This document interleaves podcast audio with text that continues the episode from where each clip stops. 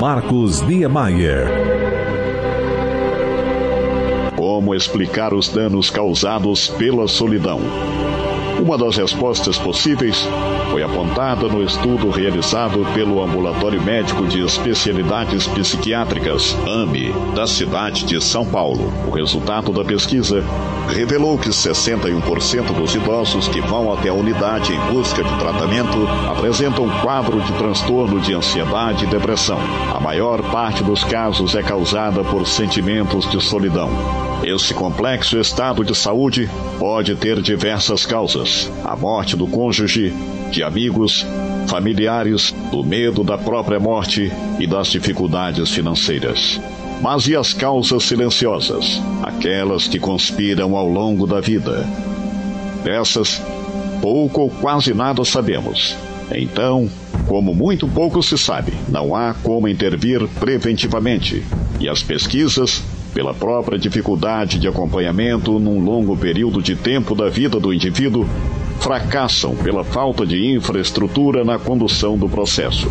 Segundo informações da entidade paulista, no ambulatório, os idosos em tratamento participam de atividades de terapia ocupacional, grupos de reabilitação cognitiva, grupos de contadores de histórias e atividades manuais, além do trabalho com os cuidadores dos pacientes, que possuem elevado risco de apresentar os mesmos problemas no futuro.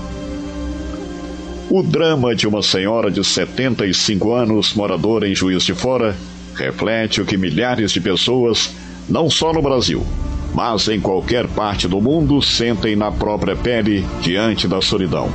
Professora aposentada, com uma vasta bagagem cultural, nada disso, porém, serviu para que ela não se tornasse uma pessoa solitária. Esta senhora, que vamos omitir o nome por uma questão de ética, nunca se casou Teve apenas um namorado na vida. O romance durou pouco tempo, pois, segundo conta, o homem a abandonou, trocando-a por outra. De uma numerosa família, quase todos morreram. Além dela, ainda estão vivos mais dois dos seus irmãos. Minha mãe teve 11 filhos. Esse ano eu, perdi dois irmãos, um irmão e uma irmã. Nós éramos seis mulheres e quatro homens.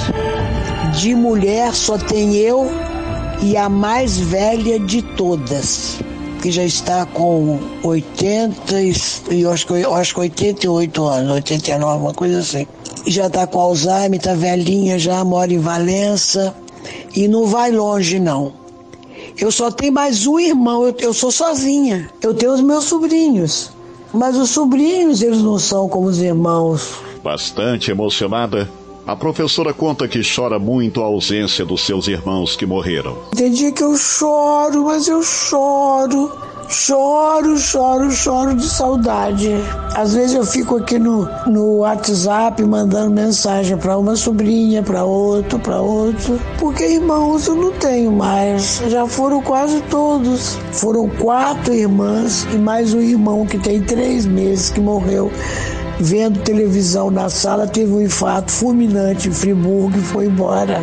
Ela também conta que o drama da solidão piorou ainda mais após a aposentadoria e com a falta de participação no coral de uma igreja católica de Juiz de Fora, onde era uma das vozes de contralto. Porque eu parei de trabalhar, enquanto eu estava trabalhando, eu eu, eu tinha distração, porque eu saía para o colégio de manhã, à tarde, à noite, trabalhei no estado do Rio. Então eu, eu tinha minhas ocupações.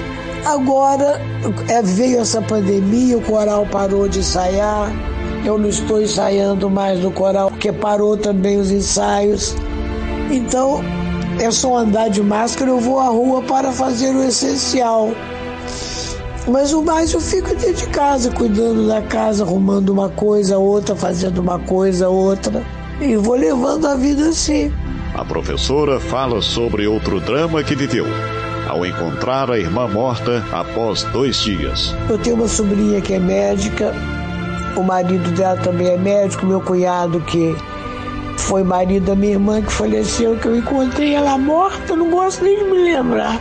Depois de dois dias, eu encontrei a minha irmã, que era minha grande companheira, uma, quase que eu entrei em depressão.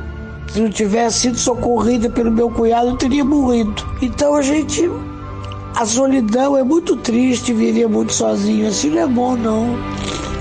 A professora, que há cerca de um mês foi assaltada por dois bandidos, pouco depois de retirar o pagamento de sua aposentadoria em um caixa eletrônico no centro de Juiz de Fora, perdendo para os ladrões cerca de R$ 3.500, conta ainda que se tornou prisioneira dentro da própria residência diante da violência que toma conta da cidade. Eu hoje sou uma pessoa que você falou não abre a porta para qualquer um. Realmente é muito arriscado abrir a porta. Minha porta aqui, a porta da sala, a porta da cozinha. Meu pai botou tranca para tudo quanto é lado aqui. Mas isso não segura ladrão. Se eu tiver de ser a casa ser invadida por alguém, vai ser, porque eu. O que, que eu vou fazer? Eu não tenho arma, não sei nem mexer com arma. Eu moro sozinha. A solidão é muito triste, viver muito sozinho. Assim não é bom, não. O envelhecimento pode trazer consigo, além de mudanças no organismo e na rotina, alguns problemas, como a solidão na terceira idade. Com o passar dos anos, aposentadoria e crescimento dos filhos, é comum que o idoso encontre algumas dificuldades para se adaptar ao novo estilo de vida. A solidão em si já é algo grave para a saúde emocional do idoso, mas ela também pode dar origem a problemas maiores. Essa condição eleva os níveis de estresse e deixa o organismo suscetível a doenças cardíacas, diabetes, artrite, demência e até depressão. A velhice é um período no qual o idoso convive com perdas sociais e afetivas. Com isso, é de extrema importância que as pessoas ao redor os incentivem a adotar hábitos que possam combater o sentimento de solidão. De acordo com a Organização Mundial de Saúde, o número de pessoas com idade superior a 60 anos chegará a 2 bilhões em 2050. Já o Ministério da Saúde estima que em 2030 o Brasil terá a quinta população mais idosa do mundo. É ótimo saber que a longevidade aumentou no Brasil e no mundo, mas a questão também levanta debates, a exemplo da solidão da população nessa faixa etária. Mas será mesmo que a velhice precisa ser sinônimo de solidão? Sobre o tema, o podcast Bons Papos ouviu a psicóloga online Raíza Maza de Castro. Bem, aqui no Brasil a velhice é considerada a partir dos 60 anos e nessa fase, a pessoa idosa passa por algumas mudanças, não só físicas, mas psicológicas, e em termos de interações sociais, ela pode passar por mudanças também, dependendo daquele sentido que ela dá para esse momento em sua vida. Num primeiro momento, eu quero colocar para você qual é o sentido, qual é, é, a visão de um que a abordagem da Gestalt terapia, que é a abordagem que eu trabalho, acredita na abordagem da Gestalt terapia, é, eu vejo o homem como um ser dotado de potencialidades, um ser voltado para a criatividade, mas com um certo limite, claro. E nesse sentido, a pessoa idosa, nessa fase, no primeiro momento, ela precisa se dar conta de qual é o sentido que ela está dando para a sua fase. O que é ser idoso para você? O que isso significa na tua vida? Essa pessoa que a partir dos 60 anos carrega uma história de vida, já passou por várias experiências, está em um momento em que ela não está mais assim, digamos, na fase ativa, onde ela acorda, vai para o trabalho, tem uma carga horária a cumprir, mas ela está num momento meio que reflexivo também. Mas isso não é sinônimo de, de isolamento. É um momento de se dar conta das emoções, do que pode ser feito, das transformações que esse idoso também pode fazer no seu meio. Primeiro é uma transformação em si, para depois ocorrer no meio, no contexto em que vive.